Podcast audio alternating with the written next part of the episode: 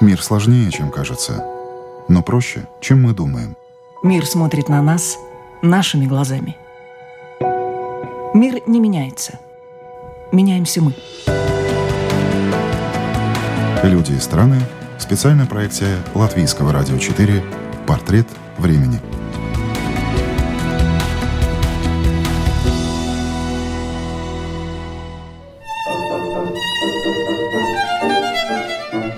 Один за всех и все за одного. Вот секрет счастливой дружной семьи, где все члены этой семьи играют на скрипке, родители и трое детей. Виталий и Илона Медяник – скрипачи, но пожертвовали собственной музыкальной карьерой ради будущего детей. На последние деньги 10 лет назад, взяв тогда еще маленьких Дайниса, Элину и Оскара, на старом ржавом авто они отправились в Германию, поближе к выдающимся музыкантам и светилам классического исполнения. Это решение далось непросто, но оно круто поменяло всю их жизнь. Недалеко от Бремена в городе Мёльберген Виталий и Илона открыли частную детскую музыкальную школу. Дайнис, наша программа о нем, кстати, недавно рассказывала, стал скрипачом мирового уровня. По его стопам идет сестра Элина. Еще одному сыну Оскару больше интересны велосипеды, но и он играет на скрипке. За компанию – это программа «Портрет времени». Меня зовут Яна Ермакова. И прямо сейчас отправляемся в гости к Илоне и Виталию Медяник, чтобы поговорить о том, как и чем живет современный мир профессиональной музыки, о нравах Германии и о том, как и на чем строится счастливая семья. Я думаю, в первую очередь любовь. То есть нужно любить детей, любить семью, все, с чем ты соприкасаешься, все делать с любовью. Я думаю, это главное. Ну, мне остается добавить уважение. Вот любовь и уважение, они что в вашу жизнь привнесли? Как вы ее складывали? Как вы ее выстраивали? Почему трое детей? Вы заранее планировали трое? Каждый ребенок это подарок Бога в первую очередь. И все они очень любимы, очень э, мы их ждали. Слава Богу, что все они здоровы, что они все э, выбрали свой путь да, то есть Дайнис выбрал музыку, дочка тоже она идет по этой линии, сын совершенно в другом направлении, но он тоже, я считаю, что в первую очередь человек должен быть счастлив, то, чем он занимается, что он делает. Я думаю, вот это, чтобы приносило ему радость в жизни, чтобы он был счастлив. Виталий, для вас а, счастье в чем заключается? Счастье? Ну, для человека он должен быть нужен другим да, то есть э, ты в обществе должен быть нужен другим людям, ты должен трудиться для того, чтобы они были, опять же, счастливы. Ну, то есть у вас такая классическая патриархальная семья, когда муж глава семьи, жена элегантная шея.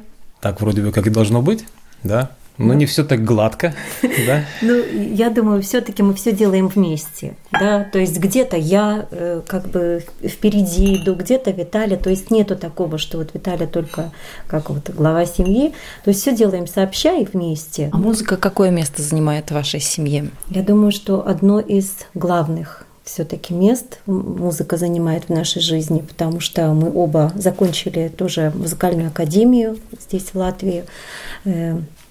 У профессора Юриса Швалковскиса, замечательный профессор, по классу скрипки оба закончили. Вот так вот и идем по жизни, все время со скрипкой, все время вместе со скрипочкой.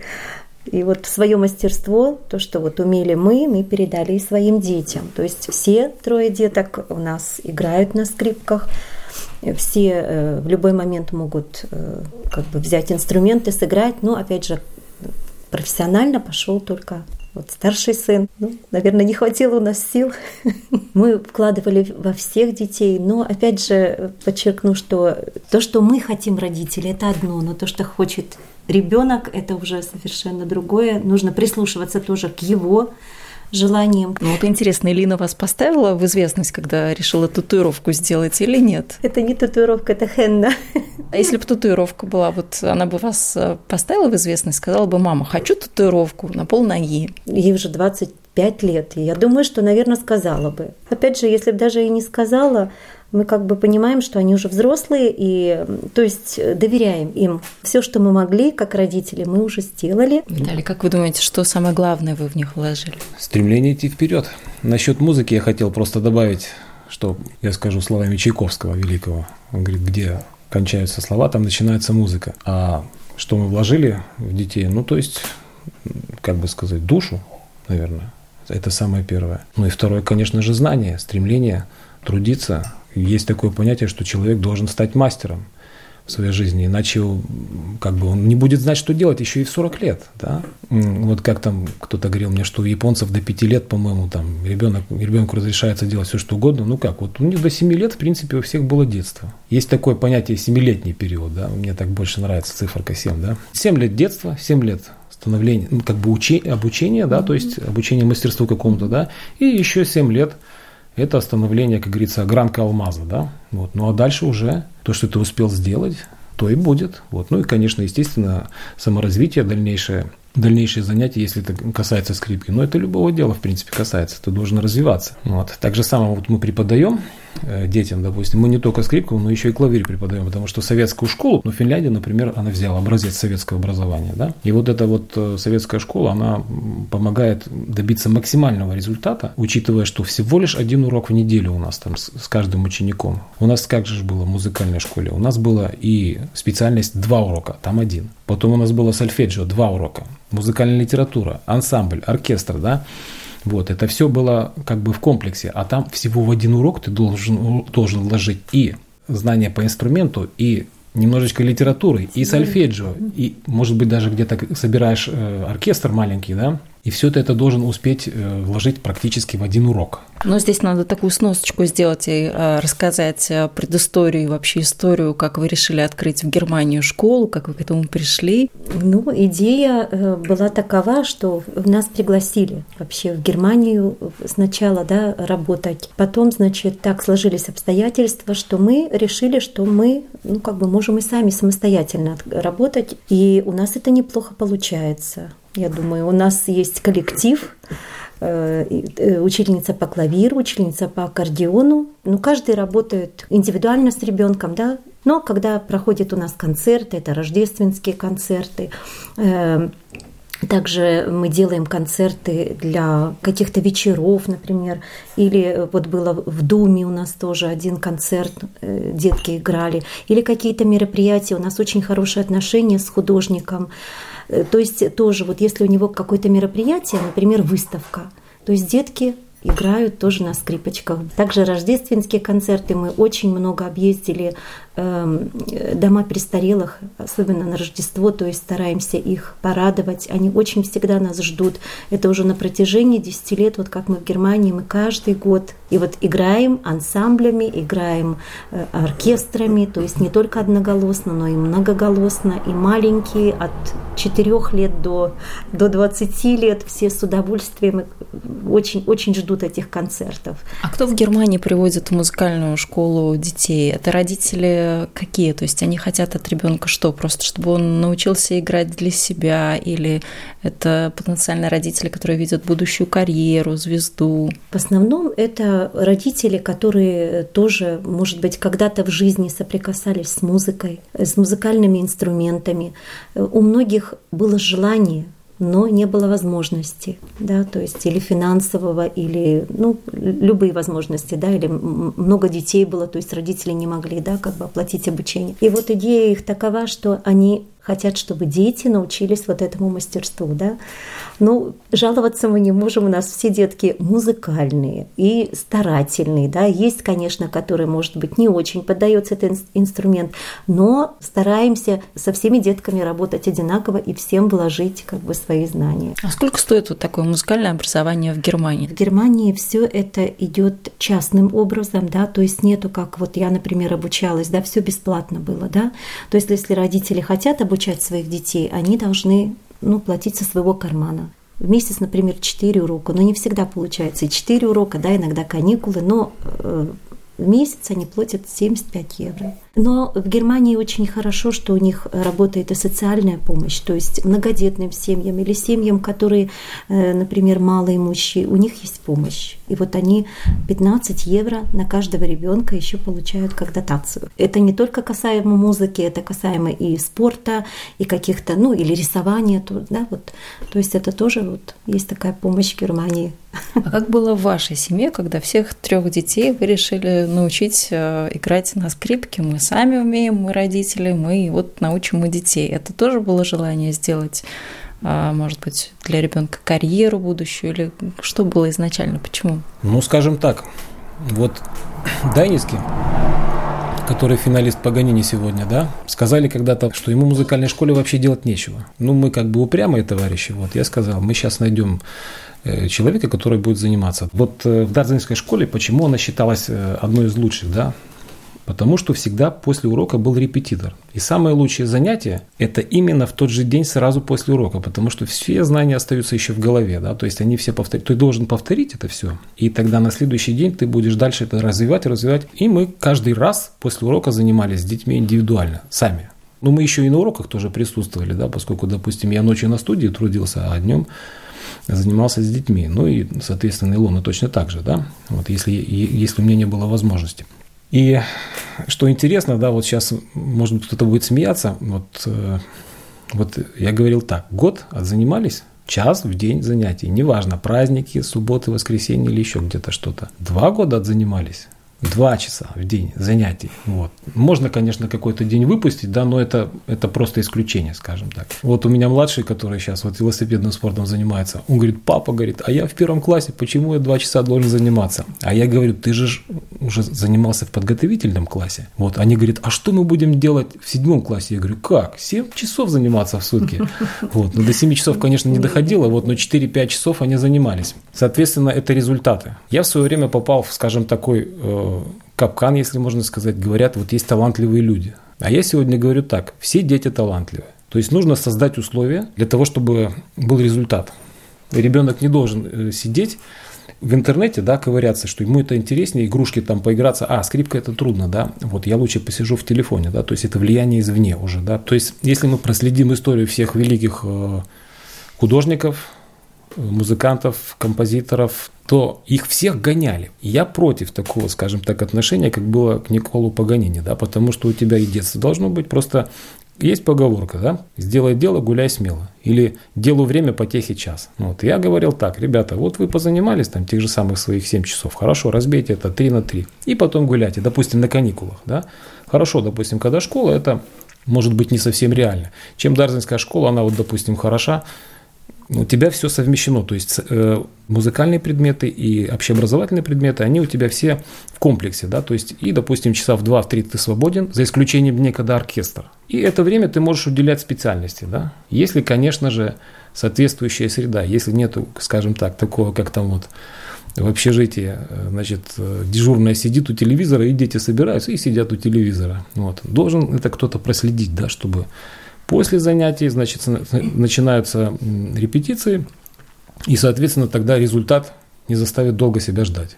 Вот только так. И вот все точно так же. Моцарт, Бах, ну, Паганини, я уже говорил, не совсем удачный пример, хотя вот самый великий скрипач считается, да. Я считаю, что это все-таки перегнули баланс, палку. Баланс, перегнули палку, да, то есть должно быть вот э, ты должен позаниматься, ты должен отдыхать, и, соответственно, конечно, должна быть определенная среда, да, то есть ты должен понимать, что для чего ты занимаешься, да, вот почему мы делаем концерты, например, в Германии, чтобы ребенок знал, что вот он придет, он сыграет на концерт, он готовится, немножечко волнуется, естественно. Придут родители, послушают, увидят результат, и, соответственно, это его немножечко как бы взбадривает, что ли, если так можно выразиться. А ваша карьера? Карьерой пришлось пожертвовать ради, ради детей.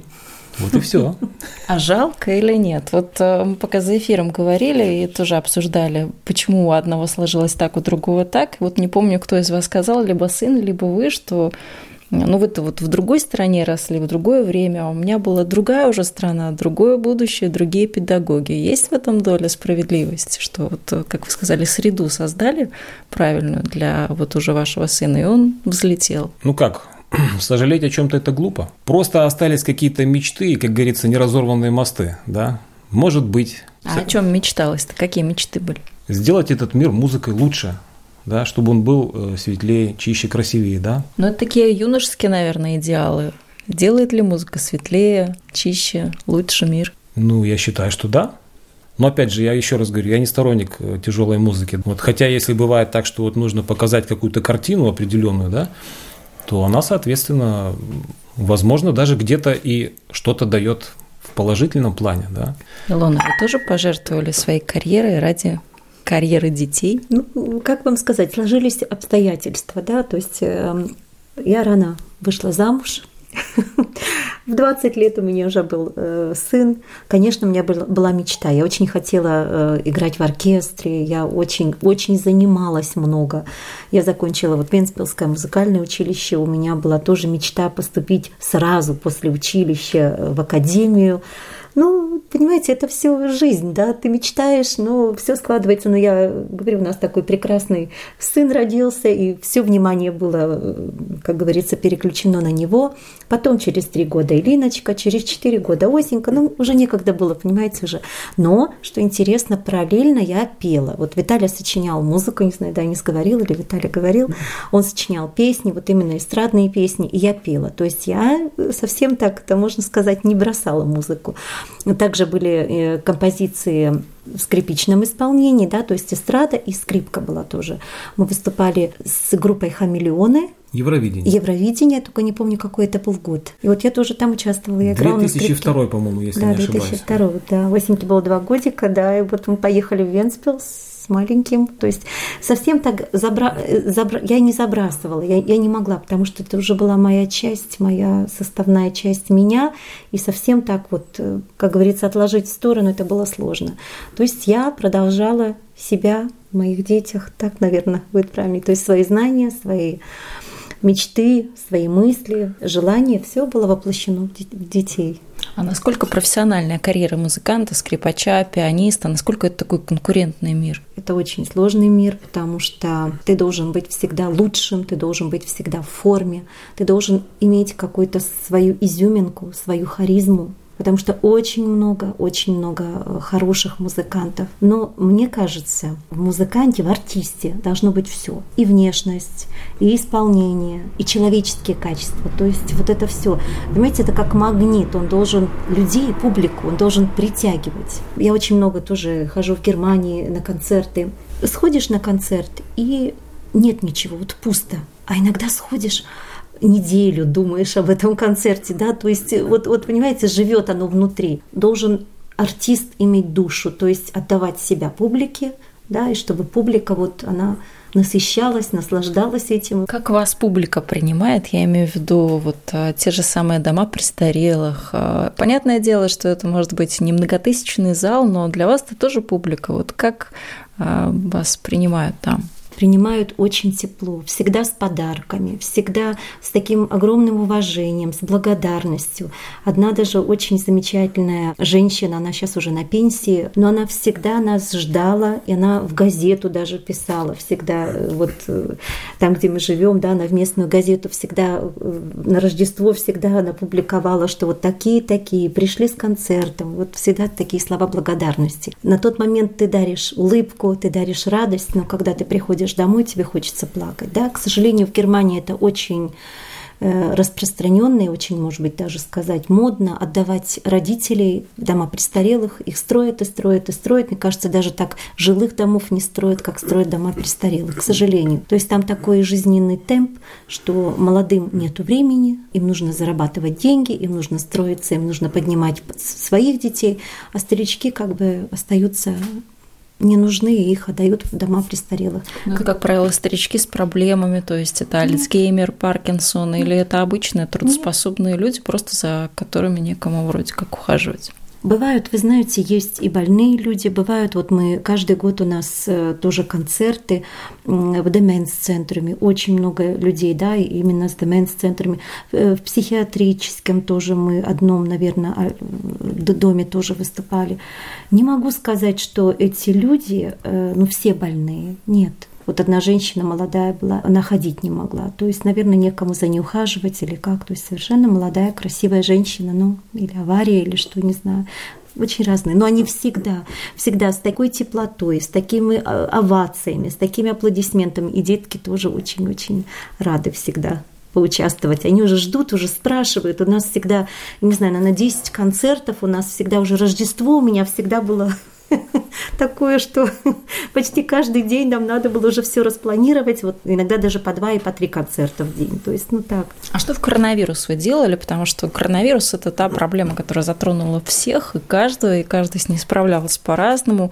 Вы люди творческие, ну, можно было придумать много, и мастер-классы по интернету, но, тем не менее, как вы с этой проблемой справлялись? Коронавирус, конечно, он дал нам э, возможность немножечко задуматься, немножечко остановиться, да, потому что в Германии там очень бешеный темп, там, ну, я думаю, весь как и везде, да, ты все время должен в таком напряженном состоянии быть, все время ты должен что-то новое, какой-то новый репертуар, все время, ну, такой ритм жизни, да. Вообще мы занимались тоже по интернету, но скажу откровенно, это очень тяжело, потому что музыку по интернету, и особенно с маленькими детками, практически невозможно, потому что нужно поправить ручки, нужно, значит, как как-то, или поднять даже скрипочку элементарно, да, ты ему говоришь, а он поднимает, может, вообще в другую сторону.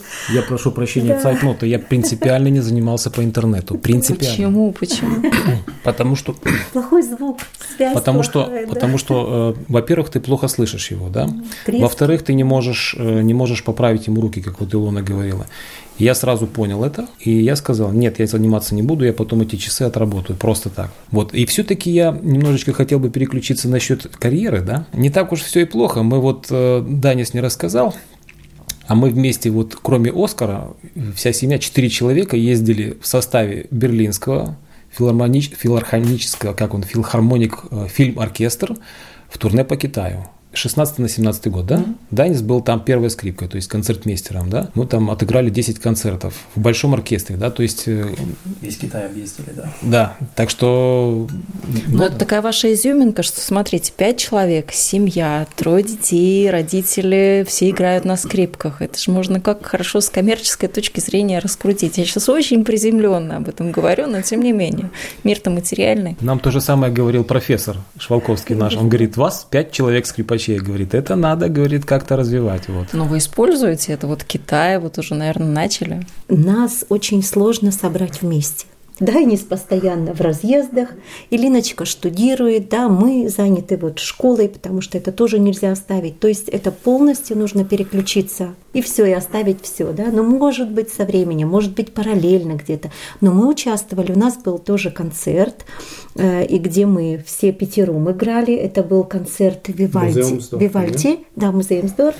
Э, да, мы играли концерт Вивальди на четыре скрипки. На четыре. Ну, Осик еще был маленький, он потому играл вместе со мной. А так мы, да, выступали. Вот, например, Гранд-при, когда Даниска здесь э, получил, это «Восходящие звезды», мы тоже участвовали пятером. Как вы его отпускали в такое самостоятельное плавание старшего сына? Вы знаете, Дани с самого рождения был очень самостоятельный. Он старший был, да, и он ответственный был за всех вот этих младших, за, за дочку, за Илиночку, за Оскара. И поэтому, мне кажется, э, его я отпускала со спокойной душой, потому что он умеет и готовить, он и постирает, он все организует, и до сих пор он организует не только себя и свои все планы, но и помогает младшим. То есть, как он был старшим братом для них, как он был старшим, так он и по сей день.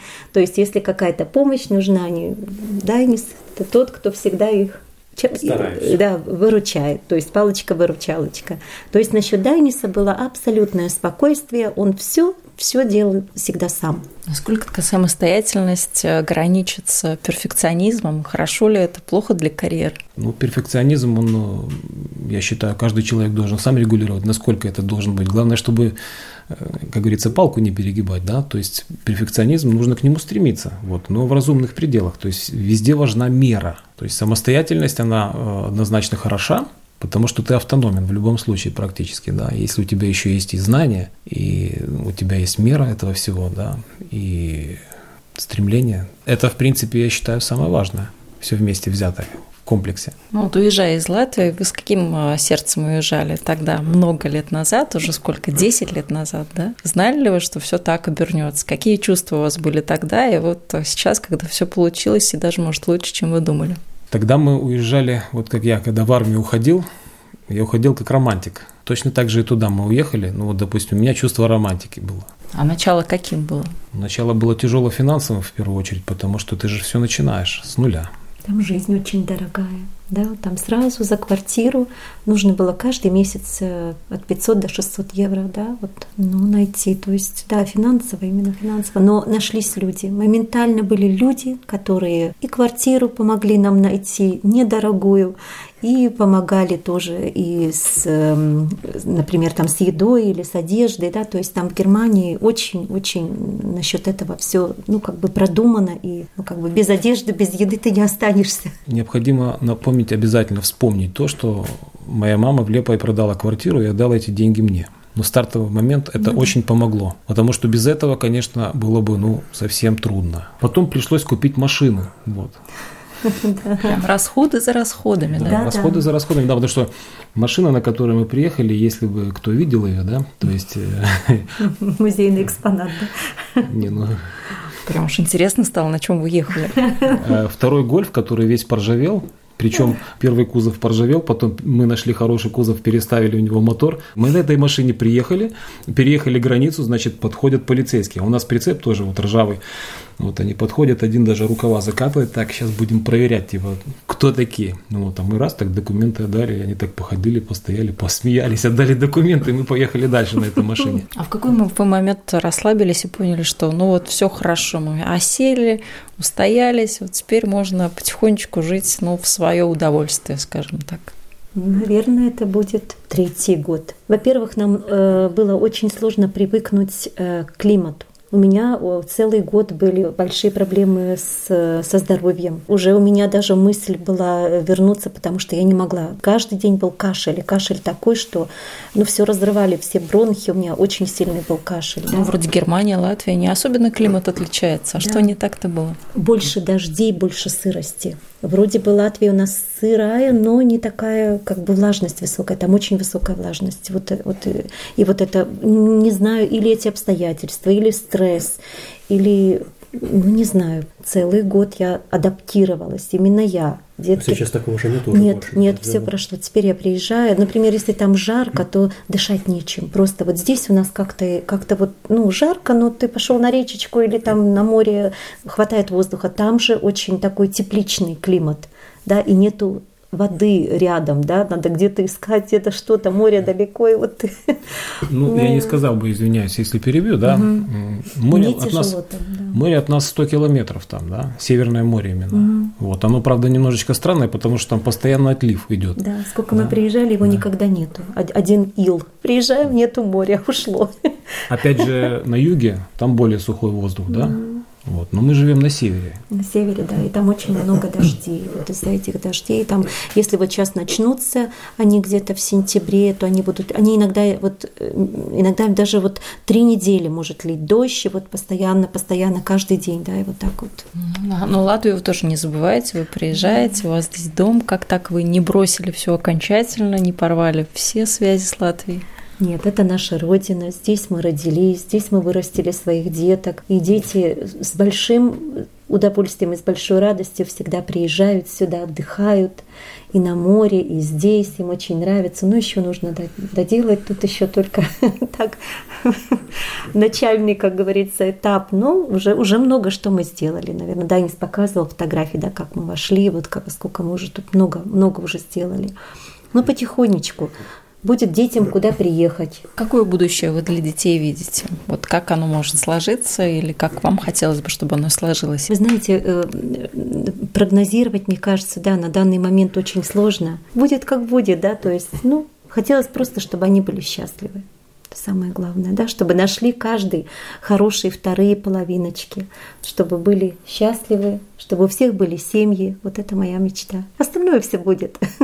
Вы знаете, не всегда карьера и деньги – это счастье для человека. Да? Должно быть баланс и равновесие и того, чтобы было, и того, чтобы человек был счастлив – когда только гонишься за деньгами, оно тоже не всегда. Да, мне кажется, не всегда. Бал, как да. бы баланс, баланс это тоже должен бы, да, быть. Счастье. Я, баланс да, должен быть. Это очень важный аспект. Ну, это такой девиз вашей семьи, наверное, баланс. Наверное, да. да. Баланс, да. наверное, да. Потому что мы тоже очень много и помогаем тоже людям, да, если есть возможность у нас. Вот в Латвии я слежу тоже э, за... Вот у меня есть подруга, которая здесь, э, я не буду называть имя, фамилию, но у нее больной ребенок. И мы помогаем, то есть денежки тоже пересылаем, да, она на лечение.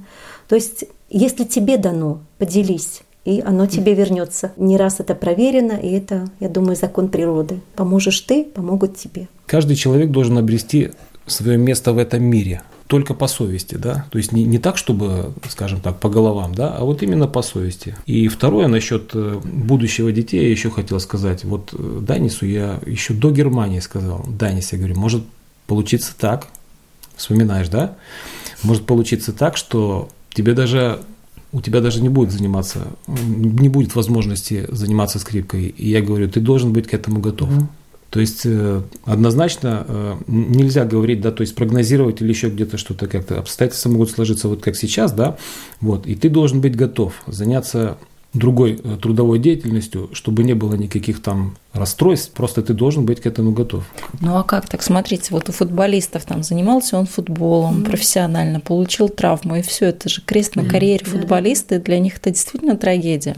Если он готов к этому, то он это переживет. Да? То есть, а кто готов к тому, что вот завтра мир сломается и все будет по-другому? Никто же не готов. Он уже ломается. Я прошу прощения, перебил, он уже ломается.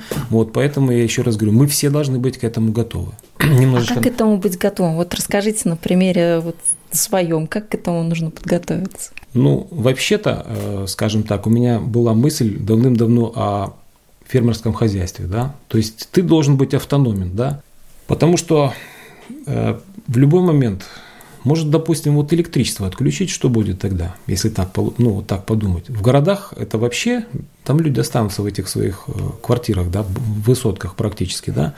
Ну, а человек, который, допустим, живет э, в своем маленьком хозяйстве, пусть, да, ну, свечку зажгет и и все, да. То есть это, это то, что сейчас уничтожается активно, да.